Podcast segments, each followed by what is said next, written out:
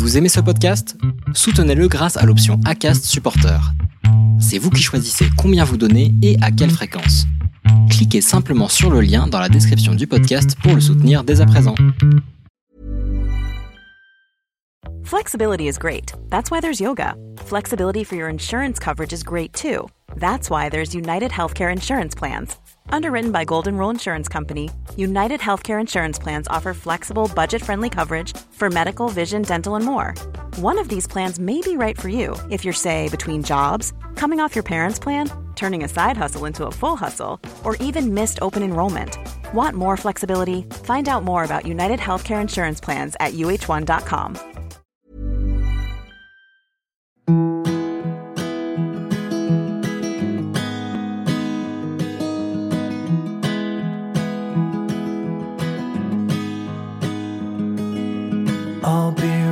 behind you, Josephine. I won't leave you waiting in between. And the cigarette you bummed from me is almost burning out. You suck it till your fingers burn and then you throw it on the ground. Nous nous retrouvons pour le dernier épisode de la saison 2, l'épisode 39. Et quand je regarde en arrière, je n'en reviens toujours pas. Mais là n'est pas la question aujourd'hui et on en reparle en fin d'épisode. Cette semaine a vu l'aboutissement de presque 9 ans de combat pour rétablir une promesse non tenue, pour réguler une injustice. L'accès à la PMA pour toutes a enfin été voté après des hauts et des bas dignes d'une série Z, tant l'absurdité des débats était prenante. Alors pour cette fin de saison, j'avais à cœur de pouvoir vous faire part du témoignage d'un enfant de la génération d'avant, celle d'avant la loi du mariage pour tous, celle qui a subi et parfois souffert de l'ignorance totale de leur famille, celle qui a pu, pour certains, effacer cet affront et qui, pour d'autres, a vu des drames se nouer. Malgré le vote de la loi en 2013, le combat n'a fait que commencer pour elle. Faire reconnaître des familles séparées était de l'ordre de l'impossible et les dénouements heureux ont tardé à arriver. Je crois que 2019 ou 2020 sont les années qui ont vu ces situations se régulariser. Colia a eu très vite conscience de ce qui se jouait au sein même de sa famille nucléaire. Sa mère sociale les a baignés dans ces difficultés de maman sans droit. Et les termes qu'emploie Colia sont aussi durs que son vécu de la situation. Colia est une enfant de cette génération, celle de l'entre-deux, des débuts d'accès à la PMA sans aucune reconnaissance possible ou envisageable, sans aucune protection de leur famille. Elle évoque une enfance difficile, tiraillée, prise en otage parfois, mais surtout une enfance vécue dans le secret. Son témoignage est prenant, poignant et capital à entendre. Il est la voix d'une génération privée de visibilité, d'enfants clandestins, si l'on peut dire, qui ont grandi dans le silence. Alors devenue adulte, elle a pris de la voix. Pour elle, il était évident qu'elle devait faire découvrir les histoires de ses familles arc-en-ciel. Et c'est au travers d'un recueil de témoignages qu'elle a réussi son pari, 15 pour être précis, d'enfants de tous âges, allant de 9 ans à 31 ans. Son livre, Gosse d'Homo, est sorti en mars 2021 et c'est une pépite. Je vous laisse découvrir son histoire.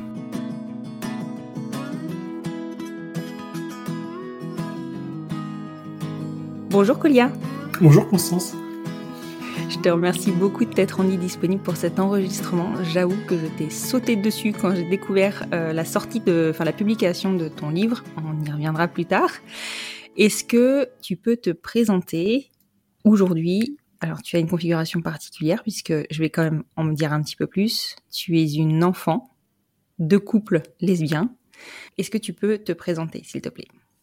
Oui, bah, tout d'abord, merci à toi aussi pour, pour l'invitation et l'intérêt euh, que tu as porté à, au livre. Euh, donc moi, donc, je m'appelle Colia, j'ai 21 ans, euh, donc je suis né en 99. J'ai donc, euh, voilà, comme tu l'as dit, deux mères euh, qui sont aujourd'hui séparées, mais depuis longtemps. Et, Mhm. et donc, pour ce qui me concerne moi, j'ai, je fais encore des études à Lyon, voilà. Et j'ai grandi à Paris. Et tu es autrice. Oui, alors ça, c'est accessoire pour moi, mais effectivement.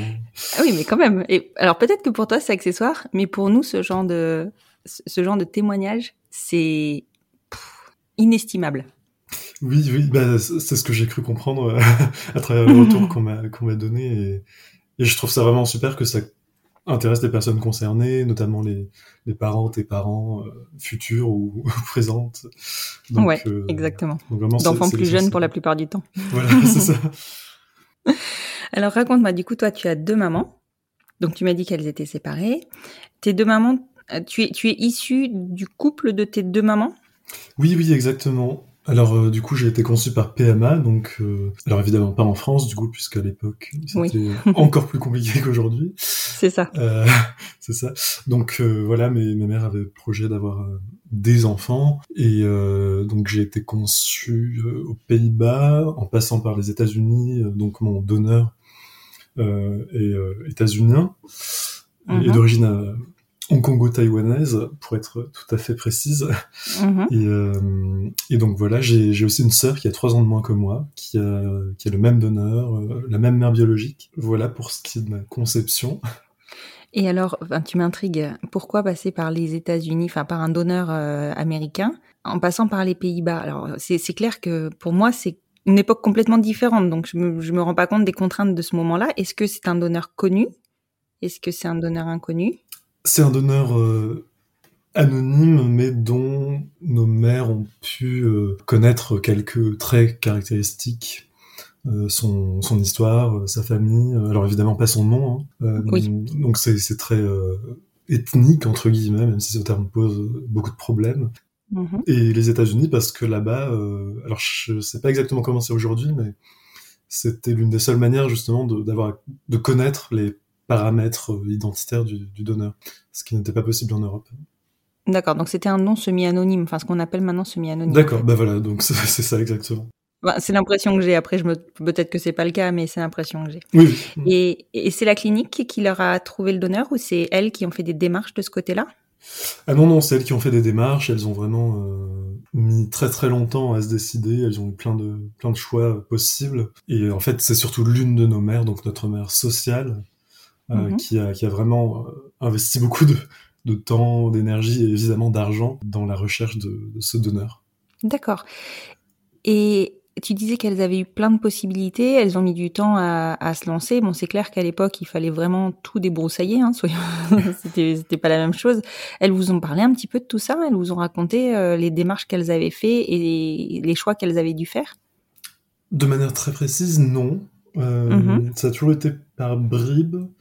Et je dois dire que, pour ce qui me concerne en tout cas, j'ai manifesté très très peu de curiosité à ce sujet-là.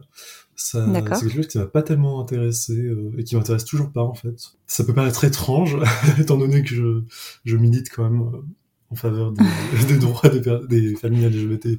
Parce que, comment dire, pour moi, c'est aussi dû au fait que j'accorde très très peu de d'importance à notre donneur. Pour moi, comme le, la famille euh, est vraiment euh, constituée de nos deux mères et, de ma sœur et de moi, le, le donneur c'est quelque chose de très accessoire. Donc euh, en termes en termes concrets, on, on nous a juste raconté un peu des épisodes, enfin de, comment dire des, scènes, euh, leur arrivée à Boston, la manière dont, dont notre mère biologique n'avait pas du tout envie au départ d'être la mère biologique, mais euh, dont notre mère sociale avait comme désir d'avoir un enfant, enfin, ou des enfants, mais euh, ça n'a pas été possible d'un point de vue euh, biologique. Oui, biologique, voilà. Donc c'est surtout ça qu'on nous a dit, et puis, euh, et puis surtout cette, ce que j'appellerais moi une mythologie autour du donneur, à savoir euh, ses qualités, euh, ses, ses capacités intellectuelles, euh, ses, ses corporelles aussi, le fait qu'il soit euh, soi-disant bodybuilder, voilà, euh, très très sportif, euh, très très intelligent, et donc c'est aussi pour ça qu'il a été choisi, parce que voilà, il y a quand même un, un aspect, euh, comment dire, que certaines et certains qualifieront d'eugéniste, et Mhm. Qui, qui moi me dérange un tout petit peu, d'autant plus que d'une certaine manière, le choix du donneur a été réalisé euh, dans une fin de compensation de, Mhm. de certains défauts qu'il pourrait y avoir de l'autre côté. D'accord. Euh, donc ça peut paraître assez, assez étrange. Mais, mais bon, c'est ce qui s'est Bah, passé. il faut bien des critères de choix. hein, Il faut bien des critères de choix. Oui, voilà, voilà. Comme ils avaient le choix, bon, ils ont choisi. Mais il y a, eu, voilà. euh, ça, il y a eu vraiment un- comment dire, une hésitation au niveau du, du donneur. hein. D'accord. Et pourquoi elles se sont rendues aux États-Unis pour le donneur si elles passaient par une clinique euh, euh, hollandaise? Euh, bah, justement pour le comment dire, pour l'intérêt qu'il y avait à, à connaître, euh, comment dire, à avoir accès à un certain nombre de données sur le donneur, ce qui n'était pas possible. Mais elles ont dû se rendre sur place? Euh, oui, alors euh, dans Pardon, le détail, mais je sais. à l'heure actuelle, c'est pas le cas, donc. Ouais, ouais, bah, c'est vrai que je, je suis pas trop les, les avancées, euh, mais euh, visiblement elles s'y sont rendues quand même plusieurs fois justement pour réaliser plusieurs euh, tentatives. Euh, D'accord. Donc en fait, la clinique les a orientés. Enfin, en fait, elles ont. Enfin, la clinique n'a eu qu'un rôle de, de relais finalement, puisqu'elles sont passées par les États-Unis. Oui, oui, voilà, c'est ça. D'accord. Ok. Ok. Ok. Je comprends. C'était vraiment différent. Ouais, ouais. Oui, c'est pour ça moi aussi je me reconnais pas forcément dans le vécu euh, des, des familles d'aujourd'hui. bah oui, c'est ça. Exactement. C'est marrant. c'est marrant. Et donc tu disais que tes, tes mères, elles communiquaient pas. Ça me fait bizarre de dire tes mères. Ah Les bon? enfants disent ça Qu'est-ce maintenant. que vous Ils disent mes mères. Ah oui. Et non, je sais pas, c'est bizarre. euh, J'aurais tendance à dire mes mamans. Et du coup, euh, mes mères, à chaque fois, je suis. Mais je suis ta maman, je suis pas ta mère. Ah, mais, mais quelle serait la différence? Moi, ça m'intéresse. non, non, mais en fait, c'est. Je sais pas, pour moi, en tout cas, la différence entre une maman et une mère, c'est c'est peut-être le côté affectif. Tu, enfin, Oui. tu vois, c'est vraiment. Vrai. Je trouve qu'il y a moins d'affection dans le mot mère que dans le mot maman. Oui, alors de mon point de vue, euh, en fait, nous, ma sœur et moi, on n'a jamais dit maman, euh, mais même comme comme comme mot d'adresse, euh, ça- Ouais. ça nous a jamais. Enfin, moi, c'est quelque chose que- qui m'est très très étranger. Euh. Donc, et le terme de mère, c'était plutôt dans une perspective égalitaire. euh, euh, quand, quand, par exemple, sur les formulaires administratifs, il y a écrit mère, père, bon, bah, il y a deux mères, Ouais. quoi. C'est pas des mamans, c'est, à la limite, ouais, maman, ce serait, euh, dans un, d'un point de vue plus intime, mais encore une fois, nous, on n'a Ouais. jamais, euh, on les a toujours appelés par leur petit nom ou par leur prénom, selon, euh, D'accord. selon les circonstances. C'est elle qui avait fait ce choix-là ou c'est ou c'est vous les enfants qui avez, euh, enfin du coup toi puisque t'es l'aîné, qui a instigé ça? Alors, je, je saurais pas dire sais pas? exactement, mais je me souviens pas d'une contrainte euh, quelconque. Non mais c'est normal, t'étais sur... ça s'est sûrement fait quand t'étais toute petite et euh, du coup Oui, oui, c'est ça. me souviens pas? Non, non, mais c'est vrai qu'il y a beaucoup de- d'enfants arc-en-ciel qui disent maman et puis autre chose, ou alors deux fois maman. ouais. c'est vrai. Nous vrai. on s'est inspiré de, enfin inspiré. Au départ c'était maman pour les deux et, euh, et on voyait bien que Juliette notre grande elle était paumée. Euh, donc euh, après c'est pas le cas de tous les enfants, mais nous euh, vraiment elle, elle comprenait pas quoi. On voyait qu'il fallait qu'elle identifie vraiment. Donc on a on a gardé maman pour moi qui suis de la mère euh, biologique et qu'elle a Mhm. toujours appelé maman. Et euh, ma femme elle l'appelle maman A, l'initiale de son prénom et clairement c'est issu de The L Word. hein. Enfin je vais pas te dire le Ah, contraire. mais oui, bien sûr Avec euh, Tina et Beth. euh, Exactement. Oui, oui, oui, c'est vrai, c'est vrai. C'est- chouette. Donc euh, voilà. Non mais c'est et, et pour le coup, euh, elle elle se souviendra pas, hein, c'est sûr. Elle se souvient pas que c'est elle qui a instigé ça, mais finalement euh, ça vient d'elle. Mais elle était trop petite pour s'en souvenir. Donc donc voilà. Ok, très bien. Et euh, et donc tu disais qu'elles étaient parties pour faire plusieurs tentatives parce que ça n'a pas marché du premier coup. Bon, évidemment, je suppose que pour toi c'est assez flou et qu'elles t'ont pas tout raconté dans les détails. Est-ce que tu sais si ta mère sociale a fait des essais ou si directement vous êtes passé par ta mère biologique? Non, justement, euh, notre mère sociale a fait plusieurs essais. Alors, euh, combien, je ne saurais pas dire. Et, et pour notre mère biologique actuelle, du coup, ça a fonctionné du premier coup. D'accord, ok. Oui, ce qui a dû être un, un soulagement pour le coup, parce qu'à l'époque, je pense que ça avait pas tout à fait le même coût que maintenant non plus. Ah bah exactement. euh, D'un point de vue financier, euh, c'est même si c'est encore euh, encore cher, euh, c'est vrai que ça représente un Ouais. certain nombre de de, de, de pièces. Oui, c'est ça, je me doute, je me doute. Et, et alors du coup, com- comment ça s'est passé? Donc toi, tu es né euh, en, tu m'as dit 99, c'est ça? Oui. Oh là là, mais 99, moi j'ai passé mon bac. My God. bon bref, donc tu es né en 99. En 99, donc il y avait aucune reconnaissance de la mère euh, de la mère sociale. Du coup, dans ton enfance, comment ça s'est passé pour vous? Oui, comme tu l'as dit, en termes de reconnaissance administrative euh, et sociale, euh, euh, c'était zéro. Donc effectivement, pour nous, tout est passé par par euh, le- la convention implicite, quoi. Euh, et, euh, et l'arrangement intrafamilial, Mhm. ce qui n'a pas été sans poser problème d'ailleurs, puisqu'il y avait énormément de conflits là-dessus, notamment au début, en termes de garde. Au début, au, moment de la séparation, tu veux dire? Oui, oui, pardon, évidemment, au début. D'accord. euh, Non, non, non, oui, Oui, oui. pardon, j'aurais préciser. Quand elles étaient ensemble, évidemment, il n'y a pas eu de, de problème. Mais comme elles se sont Mhm. séparées, en fait, très très vite, euh, en termes de garde, euh, je veux dire, euh, c'était 2004, je crois, donc euh, D'accord, t'avais 5 ans. Mhm. voilà, c'est ça. Et ma sœur encore moins, donc euh, Bah, deux, ouais. C'est ça. Donc il y a eu beaucoup de conflits, mais au bout d'un certain temps, euh, ça a fini par euh, s'égaliser. Même si l'idée au départ, ouais, l'idée au départ était quand même la garde alternée euh, égalitaire, hein. mais, mais comme elle, évidemment, elle se, comment dire, il y a eu de très très nombreuses euh, disputes, conflits, euh, épisodes violents. Il y a eu des moments de, de prise d'otage, si je puis dire. D'accord. Même si le terme pourra leur paraître violent à elle, moi je, je l'estime Oui, oui. comme ça. Mais voilà, après, je- ça a toujours été une semaine sur deux en termes de, de normes. Et ça a été une évidence? Parce que quelque part, ta mère sociale n'avait, enfin, tu vois, au niveau, aux yeux de la loi, elle n'avait droit à rien. Est-ce que ça a toujours été une évidence au niveau, malgré la séparation, au niveau de tes mères, qu'il y aurait une garde alternée? Tu le sais ça? Oui, alors, dans les discours, notre mère biologique nous a toujours dit, euh, ça a toujours été évident que euh, Katharina était votre mère euh, et que qu'elle avait au- autant de droits. Euh, D'ailleurs, l'autre jour, il y, a- il y a quelques jours, elle m'a même dit, dans les fêtes, c'était un- une parentalité égalitaire. Mhm. Donc, bon, effectivement, mais d'un point de vue juridique, ça n'était pas du tout, donc je pense que c'est assez insuffisant. Oui. Et Oui. il suffit pas que qu'elles aient été toutes les deux d'accord pour qu'il y ait une, une garde égalitaire, pour que ça le soit effectivement. Et, mais voilà, donc on a toujours été habitués, nous, à, à vivre chez l'une et chez l'autre, sauf en période de conflit euh, dont je parlais justement. Oui. Voilà, tout à fait. Et toi, est-ce que à ton niveau, à ce moment-là, tu ressentais une inégalité ou pas du tout? Tu te rendais pas compte qu'il y en avait une des deux qui avait moins de droits que l'autre? Ah, pour nous, enfin bon, je vais arrêter de parler de nous parce que c'est comme c'est moi Oui. qui parle. je- Oui. Ma sœur n'est pas là, donc Oui, mais elle bon. dira elle-même. Mais euh, Euh, Ça arrivera, ta sœur, je l'aurai aussi. Euh, Oui. Oui, alors, pour moi, très très tôt, euh, j'ai eu conscience de ça, bah, tout simplement parce qu'on on n'arrêtait pas de me le dire. Donc, euh, D'accord. Et évidemment, surtout euh, venant de notre mère sociale, puisque c'était elle qui en subissait les, les effets. Et justement, je trouve qu'elle nous a beaucoup trop, euh, pas, pas rejeté la faute sur nous, mais elle nous le répétait sans arrêt. Et je pense que du coup, on a un peu eu un mouvement de rejet aussi par rapport à ça. Mais Mhm. euh, elle nous répétait sans arrêt qu'effectivement, euh, de, de manière très très juste et, et légitime d'ailleurs, qu'elle n'avait aucun droit, que Elle devait en souffrir. c'est ça. Et sa peur, évidemment, c'était que notre autre mère euh, parte sans laisser de préavis, si je puis dire. Ah oui, Et, bien sûr. Puisque, d'un point de vue juridique, c'était, c'était possible. Voilà, donc... euh, Et puis, il y a eu très très tôt l'angoisse de, de l'adoption. Euh, très très tôt, notre mère sociale a voulu nous adopter, ce qu'elle a pu faire il y a quelques années. Ouais, c'est ce que j'allais te demander. Est-ce que vous avez régularisé tout ça ou pas? Voilà, maintenant c'est régularisé, euh, donc, euh, mais, mais c'était euh, 20 ans après ma naissance, quoi, donc euh, ça a mis du temps.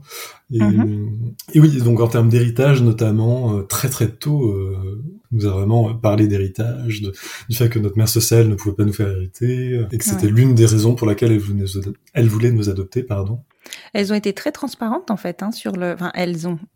En tout cas, ta mère sociale a été très transparente sur euh, les difficultés qu'elle pouvait rencontrer, ce que ça engendrait pour vous, les risques aussi qu'elle avait elle? Oui, oui, tout à fait.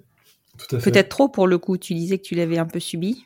Bah, trop, je ne sais pas, mais elle a été transparente. Après, évidemment, je pense qu'elle aurait pu le faire d'une autre manière. Euh, Mhm. Mais évidemment, le, le conflit entre nos deux mères s'est transposé euh, sur nous d'une certaine manière. Ouais, je crois que c'est valable dans tous les cas de divorce. hein. Oui, oui, tout à fait. Bah, pour le coup, c'est pas spécifique aux, aux familles Ouais. arc-en-ciel. hein, donc, euh, alors là, effectivement, du coup, il y avait aussi le problème de la de l'inégalité euh, juridique et administrative qui, Oui, s'ajoutait à ça. Mm. Mais, mais oui, tout à fait. hein. Enfin, dans toute séparation, je pense qu'il doit y avoir une transposition. Et, Oui, voilà, Du conflit, c'est les enfants. Exactement. Et alors, donc là, on a parlé vraiment de votre noyau euh, dur. Comment toi, tu as vécu ton enfance avec deux mamans dans une société qui n'était pas encore ouverte à ça? Très, très, très, très mal. qu'elle le soit déjà. C'est vrai? Oui, alors elle l'est un, un peu plus, mais euh, non, non, moi je l'ai très, très mal vécu. euh, je, je le vis encore très mal, mais mais parce que la, la société est violente et, et lesbophobe et queerphobe. Hein, c'est pas du Mhm. tout. Enfin, comment dire Au départ, ça s'est exprimé chez moi dans une forme de honte. Hein. Euh, J'ai aucun problème à l'avouer aujourd'hui. Jusqu'à très très récemment, jusqu'au jusqu'au moment où je suis entré au lycée à peu près, je pense que les gens savaient pas que, que j'avais deux mères déjà. et, et toi, tu as compris quand que ta famille était différente des autres familles? Ah, je pense, euh, je saurais pas dater ça, mais très très tôt, euh, bah, à partir du moment où on a des souvenirs euh, un peu, euh, Ouais, un peu concrets d'interaction, oui, bah, dès la maternelle. euh. En fait, dès qu'on interagit avec d'autres familles dans un cadre institutionnel, à savoir l'école Mhm. en l'occurrence, donc ouais, la crèche même, euh, enfin, je sais plus exactement à quel moment, mais Mais tout de suite, quoi. Enfin, Ouais, très très vite. Ouais. Et qu'est-ce qui a fait qu'au lycée, tu as, tu as commencé à parler de tes deux mamans? Hmm. Mhm. Je... Pardon. Non, c'est vrai. Je me suis souvent posé la question. Je pense que c'est paradoxalement dû à, la... à une forme d'émancipation par rapport à la famille. Parce que Mhm. moi, je vois la famille comme quelque chose de très oppressif, euh, de très répressif aussi, comme euh, en tant qu'institution, euh, alors euh, qu'elle soit LGBT+ ou pas. hein. Et donc, je pense qu'au lycée, j'ai aussi commencé à, à m'émanciper un peu de, de cette structure euh, familiale. Par exemple, en, sortant, en commençant à sortir avec des, des filles, enfin, euh, Mhm. voilà, avoir des, des relations. Même des relations amicales plus approfondies, justement à ne plus dépendre de, de la famille. Alors évidemment, financièrement, euh, symboliquement, on en dépend encore à ce moment-là. Ouais, du coup, euh, ça m'a permis de, de m'ouvrir euh, aussi parce qu'au lycée, euh, on se politise peut-être davantage. On prend position. Oui, c'est ça. Ouais. Et puis bon, moi, ma politisation a eu lieu assez tard par rapport à d'autres. Donc voilà, au lycée, il y avait quand même plus de discussions là-dessus. Après, j'ai aussi vécu, dans- enfin, j'ai grandi dans un ca- cadre très privilégié à Paris, euh, dans, dans le 9e arrondissement. C'était Oui. pas le, le cadre le plus pénible à vivre. Ouais. Et justement, j'ai fait cette conjonction entre une politisation, euh, une défense des droits des personnes euh, minoritaires et euh, ma propre famille à ce moment-là, parce qu'au au collège, il y avait quand même déjà, c'était aussi l'époque de, des débats sur le mariage pour tous. Voilà, les, les débats étaient très très présents. Et au lycée, j'ai fait cette conjonction-là entre ma situation privée et un cadre politique plus large. Et le, le fait que les autres en parlent, euh, moi, ça m'a permis aussi de d'avouer, du coup, en l'occurrence, Oui. et aussi de changer de cadre, parce qu'au collège, bon, je connaissais les gens depuis quand j'étais en troisième, je connaissais les gens depuis que j'étais euh, à la fin du, du primaire, quoi. Donc c'était difficile de dire ah mais en fait, euh, je vous avais pas dit, mais j'ai deux mères, alors que vous croyiez que c'était ma tante et, que vous saviez pas trop qui allait me chercher, au... enfin qui venait me chercher au... à la sortie de l'école. Donc au lycée, en arrivant dans un nouveau cadre, ça m'a permis de, de dire euh, dès l'abord, euh, voilà, alors euh, mes mères, et, et- et sans, sans faire de coming out en direct, quoi, sans dire, Ouais. je dois vous dire une chose, je- chose vraiment très très grave, j'ai deux mères, est-ce que vous m'acceptez quand même? C'était vraiment bah, elle au pluriel. Et ça a été reçu comment? Très très bien, j'ai vraiment eu aucun problème au lycée. euh, même, euh, c'était parfois presque l'inverse, c'est-à-dire une espèce d'enthousiasme assez euh, exubérant en termes de ah mais c'est Ouais, trop trop cool, Une popularité. c'est ça. Du coup, on me posait des questions chouettes, hein, mais j'avais aussi l'impression d'être exposé dans une foire, du coup. Oui. Évidemment, c'est beaucoup mieux que si c'était dans l'autre sens, hein, mais Oui, évidemment. c'est ça. Donc là, vraiment, j'ai perçu zéro, zéro queerphobie. Et est-ce que parce que du coup, ça peut-être, ça t'a peut-être un peu réconcilié aussi avec euh, avec cette honte que tu ressentais parce que toi, tu ne le disais pas, mais a priori, tes mamans non plus, elles ne parlaient pas de votre situation familiale auprès des institutions, sinon ça aurait été su. Oui, oui, alors ça a été assez ambivalent parce que euh, quand on était plus jeune, les choses étaient très claires au niveau institutionnel. Euh, Mhm. les, les profs, les directrices euh, étaient, étaient totalement au courant, les autres parents aussi d'ailleurs. Mais justement, à partir du moment où il y a eu une forme de d'autonomisation et de séparation entre notre vécu scolaire et notre situation familiale, donc à partir pour moi de, de la fin de l'école primaire, parce que j'ai changé d'école primaire à un moment, donc euh, les gens n'étaient pas forcément au courant euh, au départ. Je me rappelle par exemple du fait que j'appréhendais énormément les réunions parents-prof, parce que les, gens, les profs savaient pas forcément que j'avais deux mères, et du coup, soit elle voyait tout le temps, enfin il et elle voyaient tout le temps la même mère, ce qui m'arrangeait du coup, soit c'était euh, la découverte et euh, le dévoilement. Et je me souviens justement d'une prof au primaire, enfin d'une institutrice qui, qui a découvert que j'avais deux mères en voyant, euh, enfin en discutant avec notre mère sociale justement. euh, et notre mère sociale est venue, euh, est revenue à la maison en disant ah mais euh, Madame X euh, savait pas du tout que t'avais deux mères, euh, pourquoi tu lui as pas dit C'était presque un reproche. Et moi j'étais, j'avais du coup Ouais. à la fois honte de pas l'avoir dit et honte, euh, comment dire, d'avoir deux mères à ce moment-là, puisque c'était quelque chose qu'il fallait avouer, euh, préciser, Oui, oui, oui. alors que pour les Mhm. autres, ça va de soi, quoi. Et alors, à partir du lycée, les profs étaient même pas au courant, parce que je pense que dans ce cadre-là, le cadre familial est assez secondaire. On prend beaucoup de, de Bah distance, j'ai l'impression. Tu deviens indépendant, très indépendant même. Voilà, c'est ça. Et, et tant mieux, d'ailleurs. Oui, c'est clair. C'est vrai que le lycée, c'est quand même une. euh, Enfin, moi, ça m'a permis de me, ça m'a permis de m'épanouir. Vraiment, c'est ça, c'est Oui. l'épanouissement. Tout à fait. Mais en tout cas, l'impression que j'ai, c'est que tu m'arrêtes hein, si je me trompe. Mais l'impression que j'ai sur euh, sur le fait que tu aies pu ressentir une honte d'avoir deux mamans, ça a été essentiellement lié au fait qu'il y avait peut-être pas suffisamment de communication à un moment où tu en aurais eu besoin auprès des institutions, comme en interne, euh, enfin, je veux dire dans votre famille, au sein de votre famille. Oui, partiellement. D'accord. Parce que je pense qu'elles ont justement tout fait pour que les personnes euh, ayant des responsabilités dans, dans ces institutions soient au courant. Euh, D'accord. mais euh, c'est surtout, en fait, pour moi, euh, le fait que l'école, en tant que, en tant que lieu de socialisation, et aussi, euh, enfin, reconduit euh, des comportements queerphobes en fait. Euh, mes camarades euh, étaient, comme la majorité des personnes, je pense à l'époque et, aujourd'hui encore, euh, lesbophobes, mais sans, le savoir, quoi. Et, sans, du coup, sans savoir que j'étais indirectement concerné par la question. Donc c'est ouais, c'est surtout cette inhibition qui était causée par par des propos que j'entendais dans mes cadres de socialisation à l'école, mais aussi dans dans tel ou tel autre lieu euh, d'activité, dans, dans les médias aussi, hein, euh, enfin, quand même, Oui, qui sont, qui sont encore aujourd'hui des, des espaces de haine euh, assez particuliers, enfin, assez forts, quoi. Et alors aussi le fait que dans ma famille élargie, pour le coup, euh, il y avait quand même euh, un énorme tabou là-dessus, quoi. Ah oui, d'accord. Ouais, Tu, tu peux m'en parler un petit peu? Comment Oui. ça... Dis-moi. oui, j'en ai pas parlé jusqu'ici, du coup, puisque il s'agissait de la famille nucléaire, mais donc les tantes, les grands-parents, euh, ça a été assez silencieux, si je puis dire. D'accord. C'était difficile, euh, même au sein de la famille élargie, de, de parler de nos mères. Et ça a été vraiment un combat. Aujourd'hui, c'est beaucoup plus simple parce que, bon, déjà avec la publication du livre, euh, du coup, les gens sont, sont un peu obligés de réagir. C'est clair. Et du coup, tu associes ça plutôt euh, à la séparation qui est toujours clivante dans les familles ou plutôt euh, au fait qu'il n'y avait pas... Enfin, c'était pas bien accepté dans ta famille tout, tout court? Il y a évidemment une, une partie qui est liée à la séparation, mais alors moi j'ai pas de souvenir de cette période-là, mais d'après ce qu'on m'a dit, d'après ce que nous a dit notre mère sociale, justement, il y a quand même une- notamment une forme d'inacceptation euh, dans notre famille euh, dite biologique. Elle s'est jamais sentie reconnue en tant que en tant que mère, euh, parce que tout simplement les, les familles sont, sont lesbophobes aussi, euh, Mhm. comme la société qui, qui les entoure. Mais par contre, de l'autre côté, dans, dans notre autre, autre famille, donc qui, qui se situe en Allemagne, euh, la Mhm. famille de notre mère sociale, euh, on nous a dit qu'il y avait davantage d'acceptation, ou en tout cas moins de un refus moins grand. Ce qui veut pas dire que cette famille-là était plus ouverte ou quoi, mais en tout cas, euh, il paraîtrait que nos grands-parents de ce côté-là, du côté social, donc, auraient euh, davantage accepté euh, la compagne du coup de, leur fille comme une sorte de belle-fille, même si elles n'étaient pas mariées, évidemment. Mhm. Et alors, tout à l'heure, tu me disais que ta mère sociale avait réussi à faire régulariser ses droits et les vôtres, du coup, vis-à-vis d'elle. Qu'est-ce qu'elle a mis en place Quand? Je suppose très vite après le, le vote de la loi du mariage pour tous. Est-ce que tu peux me, me raconter cette partie-là, si tu en as euh, souvenir aussi? Oui, bah, du coup c'est plus récent. Euh, je pense que les démarches ont été...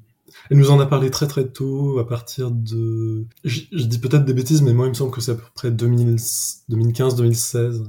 Mhm. Ou plutôt, non, elle a commencé un peu plus tôt à nous en parler, mais les démarches effectives ont été réalisées euh, à partir de là. Et en fait, le problème, c'est qu'il y a eu une grande opposition de la part de notre mère biologique, du coup, qui voulait absolument pas D'accord. que notre mère sociale nous adopte, parce que ça impliquait notamment euh, un abandon de l'autorité parentale, ou plutôt un transfert de l'autorité parentale de sa part. Ouais. Ce qui veut dire que concrètement, du coup, ma sœur, qui, est, qui avait 17 ans quand on a été adopté, n'était plus sous l'autorité parentale de notre mère biologique, jusqu'à sa majorité, du coup, puisque maintenant euh, la question se pose plus. D'accord. C'est étonnant.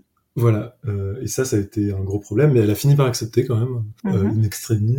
Donc voilà, la, la démarche a été très très longue, euh, pour des raisons aussi euh, liées au fonctionnement, je pense, des, des tribunaux, euh, enfin, que je connais pas assez Oui. bien, du coup. Parce que du coup, elle, vous avez bénéficié d'une adoption simple ou d'une adoption plénière La plénière, enfin, quel que soit le cas, de toute manière, il me semble qu'il aurait fallu que tes mères se marient. Oui, oui, alors, bah, du coup, le, le mariage a été envisagé, mais bon, comme ils étaient séparés, ça aurait été un mariage en blanc, évidemment. Oui, bien sûr. Finalement, ça a été abandonné parce que ça impliquait trop de contraintes et d'engagement. Et du coup, euh, oui, ça a été une adoption simple. D'accord. Et, et pour moi, bah, j'étais déjà majeur, donc ça, ça me concernait un peu moins. C'était Mhm. plus pour des questions justement de, de matronyme, d'héritage, de Mhm. symboles aussi. Et justement, parlons-en. Du coup, tu portes le nom de tes deux mamans. Oui, oui, oui, très très longtemps, euh, bah, jusqu'à 2019, j'ai, je portais juste le nom Ifler. Mais du coup, ce qu'elles avaient fait, du coup, comme, euh, comme arrangement, c'était qu'elles m'avaient donné comme deuxième prénom le prénom du père de notre mère sociale, donc de mon grand-père. D'accord. Pour qu'il y ait un lien familial. Voilà, exactement. Et, et pareil pour ma sœur, du coup. Alors, du coup, moi, c'était un prénom euh, masculin. Et du coup, ça m'arrange bien aujourd'hui de plus avoir à le porter. Oui.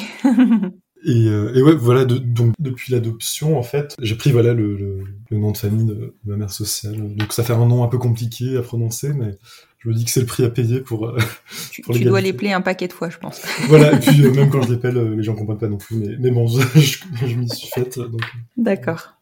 Et qu'est-ce que tu referais ou tu ferais Alors toi, c'est pas toi, mais comment tu penses que tes mamans, mères, auraient pu euh, faire les choses d'une façon différente pour que toi, tu te sentes mieux, que toi, enfant, tu te sentes mieux ce que je dis souvent à ce propos, c'est que j'aurais. Alors évidemment, c'est difficile de faire la leçon à ses mères. euh. Ce qui aurait été l'idéal, ça aurait été que elle-même n'ait pas honte, je pense, parce que D'accord. T'as cette sensation-là qu'elles avaient honte? Oui, tout à fait, parce que j'ai dit tout à l'heure qu'elles étaient quand même assez clean là-dessus, mais mais la force des normes fait quand même que il y a eu euh, X situations euh, durant lesquelles euh, finalement personne ne savait, euh, tout le monde était dans le flou et où euh, aucun coming out n'avait été fait.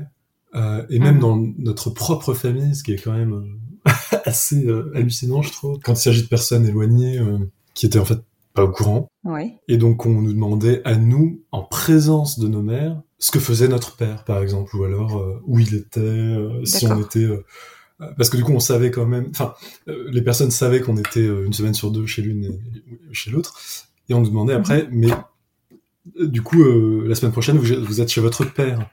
Évidemment, euh, comment Oui. répondre à cela quand euh, nos propres mères n'ont pas fait leur coming out? Ne corrige pas. C'est ça? Ouais, tout à fait. euh, ou alors euh, dans des situations de rencontres, euh, même, euh, même temporaires, dans des cadres sociaux où on nous demande, où on demande à une personne qui, qui, qui m'accompagne, par exemple, ah mais du coup vous êtes la mère de Colia, et celle-ci qui répond, oui oui je suis la mère de Colia, mais par exemple avec l'autre mère qui est juste à côté, et du coup ça Oh fait euh, quand même. Après il y a aussi des histoires de rivalité, euh, de vengeance, etc. Oui. Mais du coup, pour nous, enfin pour moi en tout cas, euh, ça a été compliqué parce que ça, voulait dire s'opposer à la fois aux normes hétéroparentales et aux normes euh, intrafamiliales qui faisaient que il y avait quand même l'idée à chaque fois d'une supériorité symbolique d'une mère selon le cadre social. Quoi. Ouais, complètement. Est-ce que tu en as parlé avec tes mères ou pas? De Bah, ça pas tellement, mais mais justement parce que j'ai pas envie de leur faire quel- un quelconque reproche en fait. euh, pas Je comprends. parce que dans leur, dans leur situation, j'aurais peut-être fait pire, j'aurais peut-être euh, fait la même chose. On sait pas, on peut pas savoir, je crois, comment on réagirait. Exactement. Et alors peut-être qu'aujourd'hui c'est un tout petit peu mieux, mais je pense que les normes intégrées sont tellement fortes aussi que Ouais. Moi je le vois aussi avec ma propre transition. Finalement les, les, les problèmes qu'on rencontre sont assez, assez similaires, même s'ils sont pas identiques. Oui. Non, non, mais si. Enfin, je pense qu'il y a quand même, enfin, globalement, dans les, avec les minorités, il y a des problèmes qui sont très proches les uns des Oui. autres. hein. Quel que soit, alors que les minorités sont très différentes, hein. mais souvent on se confronte systématiquement à la fermeture de la société, soyons clairs. Et alors, on va en venir à ton livre. Ça t'a donné l'envie, en tout cas ton, ton histoire t'a donné l'envie ou a été le moteur de, de la création de ce livre ou ça n'a rien à voir? Ah non, c'est totalement lié, c'est même euh, l'une est la cause de l'autre, donc euh, D'accord. Euh, c'est justement au moment où, où on a pu être adopté, donc officiellement, donc en ouais, fin 2019, que ça m'a ça m'a sauté aux yeux cette nécessité de sortir un peu euh, des cadres privés, de d'aller nous exprimer euh, de manière publique et de raconter nos, nos histoires, parce que avant voilà je j'avais pas intégré la dimension politique de la chose, mais comme, euh, Mhm. comme le disaient les féministes dans les années 70, euh, le, le personnel est politique. Et, et là, je m'en suis vraiment rendu Mhm. compte. Ouais, complètement. Et donc, ça m'a aussi donné l'envie de faire quelque chose de collectif. C'est-à-dire que pour moi, ça n'avait aucun intérêt d'écrire un livre de témoignages personnels sur euh, mon histoire. euh, Ça me paraissait aussi assez égocentré, donc je préférais, euh, je préférais quelque chose, faire quelque chose de collectif.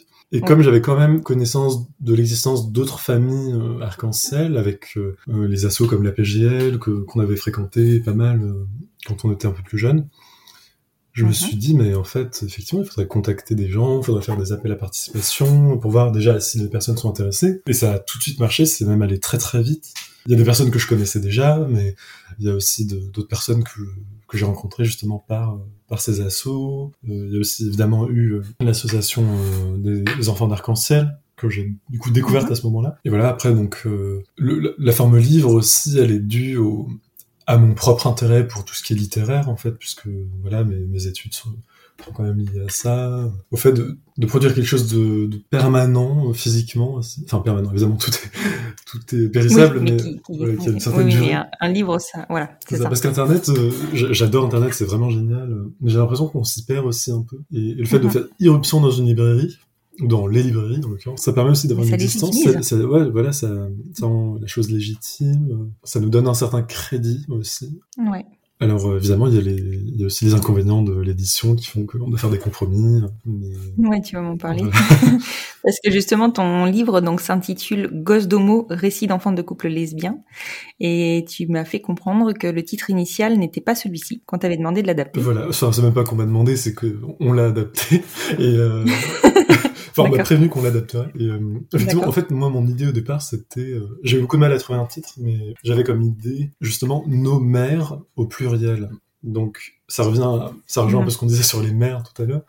Et, d'ailleurs, euh, je m'étais pas rendu compte que le terme de mère pouvait poser problème aussi, hein, de, de manière interne. Non, c'est purement, je pense que ça c'est purement personnel. Bah, c'est personnel, mais c'est assez répandu, j'ai l'impression, parce que justement, parmi les enfants, il y en a plein qui, qui ne, n'identifient pas leurs parents, ou parents, à une ou des mères, au sens vraiment Ouais. propre du terme. Alors que moi, effectivement, ça avait été évident de dire nos mères, quoi, justement, d'affirmer cette égalité. Euh, Mhm. Alors évidemment, le terme de mère est lié à la maternité, qui est une situation sociale dominée, euh, voilà, Mhm. dans un monde hétéropatriarcal. Voilà, ça me semblait quand même mieux de dire euh, nos parents sont LGBT+, enfin bon, oui, oui, bien sûr. C'est sûr qu'après, sur, faut que le titre du livre soit percutant quand même. Non? C'est ça. ça. Ouais. Mais et voilà, donc Gosse d'Homo, évidemment, tout, rien ne va dans ce titre, hein, mais, mais bon, les gens, les... Rien ne va, mais en même temps, tu sais, tu sais à quoi t'en tenir. Tu sais de quoi ça va parler. Bah oui, en même temps, du coup, est-ce qu'on s'imagine pas aussi qu'il y aura des, des couples gays, par exemple ou ah si, complètement, ou- effectivement. Mais en même temps, il y a le petit euh, récit d'enfants de couple lesbien qui précise. Voilà, c'est ça. Dans le- Donc heureusement, voilà. sinon, euh, je pense que plein de personnes euh, se tromperaient, quoi. Non, et puis je pense que c'est quand même très très important de d'utiliser les termes qu'on a nous-mêmes choisis, quoi. Enfin, ça c'est un peu la base, je pense, Oui. de tout militantisme, notamment dans le cas des minorités, quoi. Et voilà, quand il y a un éditeur qui n'est pas concerné par la question, dont le but est surtout la, la plus-value, quoi, cette question-là passe au, au second rang. hein. Ouais. Bon, c'est pour ça que je parlais de compromis. Non, mais je comprends complètement. Et euh, donc, dans ce livre, tu proposes 15 témoignages d'enfants qui vont de 13 ans à 31 ans. Tu les as trouvés donc via les associations. Tu disais que tu t'étais rapproché de, au moins de, de la PGL. Tu as ressenti le besoin? Parce que, effectivement, de ce que tu nous décris, t'as pas connu d'autres familles comme la tienne durant ton enfance. Est-ce que c'est lié à ça que tu aies pu ressentir le besoin de te rapprocher de ces associations ou pas du tout? Alors, tout à l'heure, j'ai peut-être laissé entendre que je connaissais pas d'autres familles euh, arc-en-ciel, mais en fait, c'est pas le cas parce que on en connaissait, en fait, justement parce qu'on allait souvent à des événements de la PGL.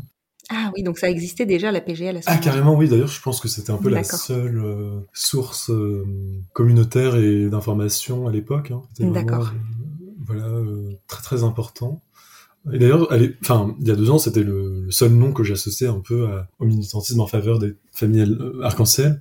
Euh, Donc, ouais, on connaissait déjà certaines familles, alors pas forcément de manière très très suivie. Par exemple, on est resté en contact avec ouais, des, des- des familles un peu de notre type. Donc voilà. Mais effectivement, parmi mes amis ou mes connaissances proches, euh, il y a quand même très très peu de- d'enfants issus de familles euh, lesbo-parentales. Et hum, aujourd'hui, est-ce que tu dirais que tu vas bien Ah bah oui, oui, totalement.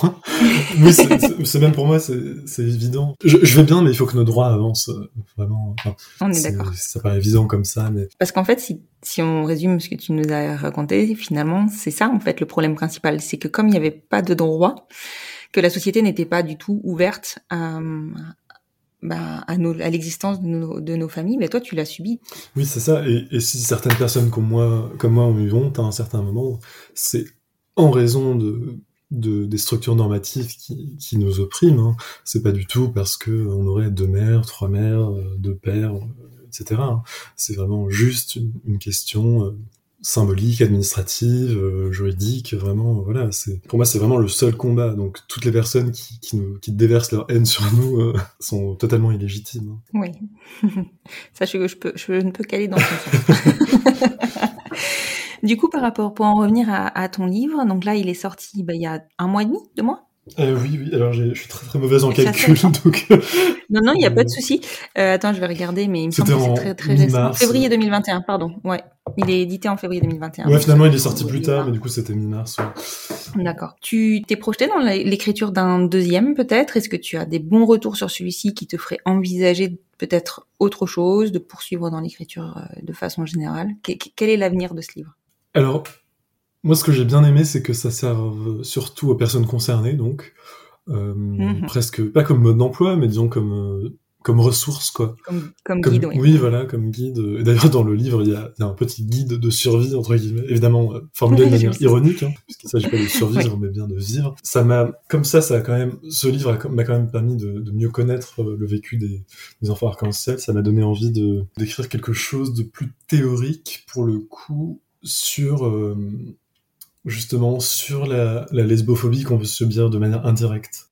Mm-hmm. En fait, moi, un livre qui m'a beaucoup inspiré, euh, même pour ce recueil, c'est euh, le livre de Didier Ribon, qui est maintenant classique, hein, mais qui est euh, Réflexion sur la question gay, dont énormément d'analyses peuvent, je pense, se transposer à notre propre vécu d'enfant. Mm-hmm. évidemment qu'il faudrait réarticuler, adapter. Et donc voilà, j'aimerais bien formuler des choses un peu plus abstraites et théoriques sur, notre vécu et sur toutes les, les manières dont les enfants arc-en-ciel peuvent assumer, ne pas assumer, euh, revendiquer euh, leur statut. Après, j'avais, parce que du coup, je m'intéresse à plein de choses en parallèle, mais je m'intéressais aussi au vécu du coup des enfants euh, issus de, de, couples gays. Mais du coup, je me sens beaucoup moins légitime parce que je suis pas concerné par la question. Et justement, si j'ai fait ce premier livre consacré précisément aux familles lesbo-parentales, c'est parce que j'étais concerné par la question. Et donc il me semble toujours important de se situer par rapport au sujet qu'on étudie ou qu'on, dont on traite, quoi. Oui. Parce que ça permet de pas prendre le sujet en surplomb. Voilà, ce livre-là permet juste aussi de me conforter dans cette idée que être concerné par le sujet, c'est vraiment très très important. Oui, c'est sûr que c'est important, ça donne une certaine légitimité, mais je pense aussi que grâce à ce premier livre, tu, tu vas avoir une reconnaissance qui va te permettre d'accéder euh, bah, aux autres types de parentalité si, tu, si tel est ton souhait. Oui, sans doute. On arrive à la fin de cet épisode, Colia. Je te remercie vraiment beaucoup d'avoir été réactive et, sur, et de m'avoir accordé cet entretien parce que je me doute que bah, c'est pas forcément une, voilà facile. Il y a des points euh, que bah voilà j'ai remué un peu de ton enfance, peut-être des points qui étaient pas forcément, enfin peut-être plus sensibles que d'autres c'est très important pour nous d'avoir ce recul-là, d'avoir le recul de d'adultes qui ont vécu euh, nos situations familiales pour savoir euh, justement bah, peut-être euh, bah, les erreurs entre guillemets, bien sûr, à ne pas reproduire, ou en tout cas pour avoir des, des billes. Et donc ton livre qui va nous servir de guide, je pense. pour l'éducation de nos enfants qui, eux, sont de la génération suivante, en fait. Bah, merci beaucoup à toi, Constance, et puis j'espère que ça intéressera les auditeurs. Oh, je pense oui. J'ai beaucoup de demandes dans ce sens, donc euh, je pense que euh, ça va vraiment. Euh, enfin, voilà, on est vraiment curieuse et curieux d'avoir ces témoignages-là, donc je pense que ça va être écouté. Oui, il n'y a aucun aucun doute là-dessus. Bah, super. Je te remercie beaucoup et puis ben, je te dis à très bientôt. Je rappellerai en note de l'épisode euh, et euh, sur le compte sur le compte Instagram des enfants vont bien euh, le nom de ton livre et ton nom à toi évidemment pour pouvoir le retrouver. Et puis et puis ben, je te souhaite de pouvoir continuer à donner la parole à, plein d'enfants ou en tout cas à pouvoir théoriser nos vies de famille pour qu'on puisse avoir de quoi faire pour la suite et surtout pour les, les futurs parents. Bah, merci beaucoup. Merci à toi. Bonne journée. Bonne journée à toi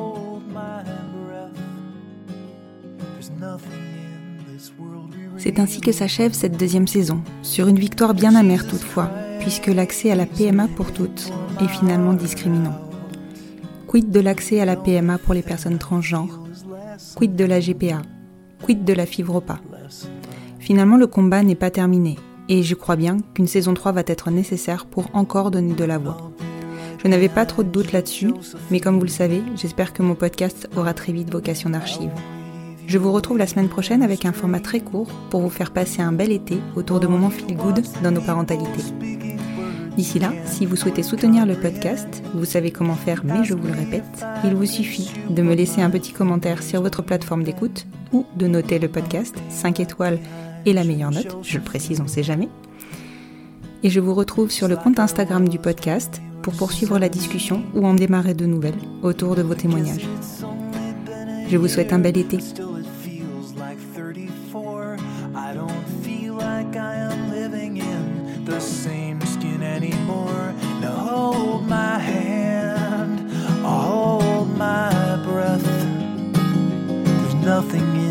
This world we really own. And Jesus Christ, if you tore my heart out, the only thing I'd feel is less alone. Less alone.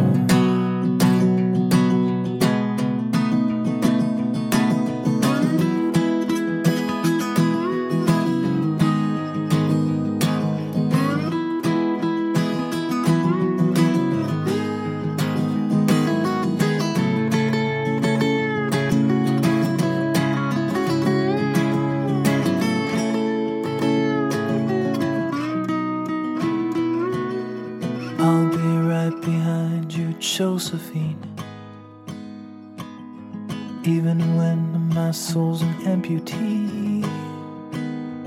And my bleeding heart is sinking in the lake inside my chest. So I grab what I can cling to and I leave behind the rest. Now hold my hand, I'll hold my breath.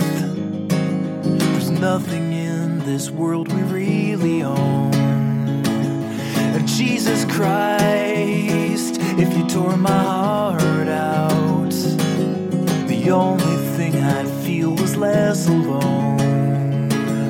Now hold my hand and take my breath and leave behind the things you'll never own. And Jesus Christ, please tear my